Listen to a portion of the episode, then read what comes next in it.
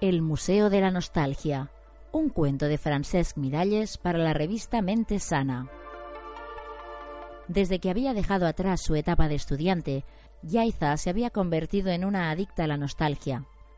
Terminada la carrera de filología, había aprobado unas oposiciones y trabajaba en un instituto de la zona alta de la ciudad.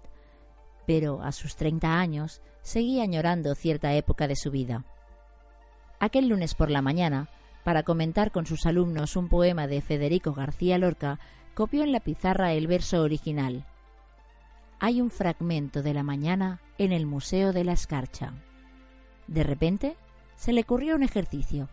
Justo debajo del verso, y en letras bien grandes escribió El Museo de la Nostalgia y pidió que cada estudiante expusiera algo de su vida pasada que echara de menos y explicara por qué. Aunque la mayoría de los alumnos solo tenía 16 años, fueron llenando a su manera aquel museo imaginario.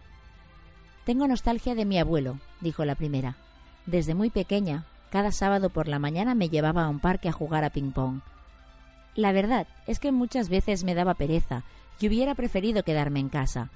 Ahora que ha muerto, echo mucho de menos ese ritual.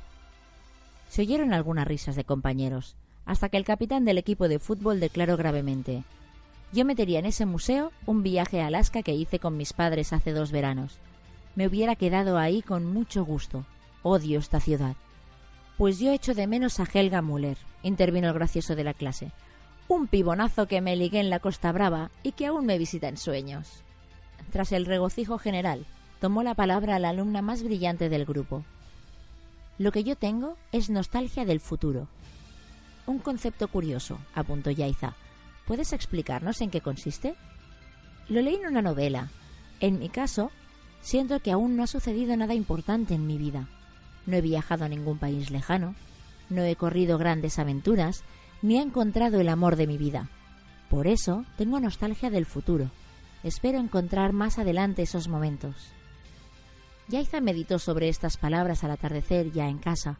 Su marido volvía tarde de la oficina, así que se instaló cómodamente en el sofá con una taza de roibos y se entregó a su juego favorito, pescar recuerdos. Siempre cobraba la misma presa, el verano que pasó trabajando en un café bohemio del casco antiguo. Allí había conocido a un viejo pianista que le había inculcado la pasión por la canción francesa. También guardaba mucho cariño por la dueña, una mujer excéntrica que le había dado los mejores consejos de su vida. Por último, estaba Ángel, un camarero de su edad, pintor en sus ratos libres, con quien había compartido momentos inolvidables. Incluso se había dejado pintar desnuda por él, y el cuadro aún colgaba en un lugar privilegiado de su casa. Yaiza había estado secretamente enamorada de aquel chico, que luego resultó ser Guy. De aquella época feliz recordaba muchos detalles de las conversaciones que había tenido con Ángel, la dueña y el pianista, también con los clientes que frecuentaban el local. Había tenido varios ligues memorables, aunque lo mejor de todo eran las cenas secretas que celebraban los cuatro al bajar la persiana. A menudo se quedaban hasta la madrugada bebiendo, charlando y cantando canciones al piano. Aquel había sido el mejor verano de su vida. No pasaba un día que Yaiza no aprendiera cosas nuevas, y se llevara algún descubrimiento a la cama. Después de aquello, todo había sido aburrido y previsible. Tras aprobar las oposiciones, se había casado con un hombre que era cualquier cosa menos bohemio, y su vida transcurría de casa al instituto y viceversa. ¿Sería así hasta el fin de sus días? Tal vez cuando llegaran los hijos, estaban en ello, encontrara otro aliciente, pero, de momento, Yaiza se sentía atrapada en una existencia de baja intensidad. Recientemente había abierto una cuenta en Facebook, algo a lo que se había resistido con tozudez hasta entonces. Y aquella noche nostálgica, mientras esperaba a su marido, encendió el portátil y decidió buscar a sus antiguos compañeros de café. La dueña tenía un apellido muy poco común y no estaba en la red social. Tampoco encontró al viejo pianista, que si todavía estaba vivo debía de haber superado los 80 años. Sí encontró a Ángel, tras descartar varios perfiles con el mismo nombre y apellido. Le mandó una solicitud de amistad, que fue aceptada de inmediato. Tras saludarla efusivamente, el antiguo camarero le contó por el chat privado que había conseguido dedicarse a la pintura, pero que sus ingresos procedían de las clases que daba en academias de dibujo. Raramente hacía exposiciones o vendía algún cuadro. Ella le explicó su situación y la nostalgia que sentía del verano de las cenas secretas. Ángel le contestó muy seriamente La nostalgia es un veneno que debe tomarse en pequeñas dosis, como una droga peligrosa.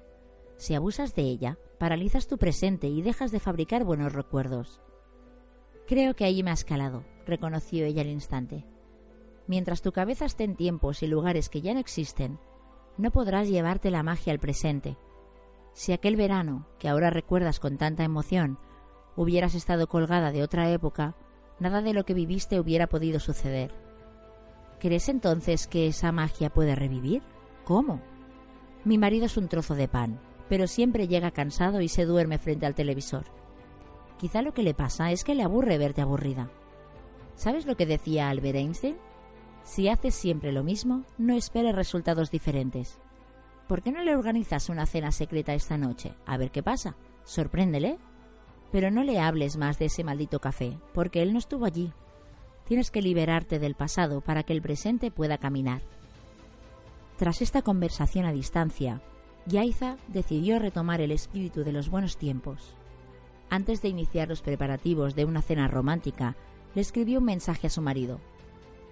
Deja los agobios en la oficina. Hoy puede suceder cualquier cosa. Esta última frase siempre había sido verdad, solo que hasta entonces ella no se había dado cuenta. Lee y escucha más cuentos en la web www.cuerpomente.com.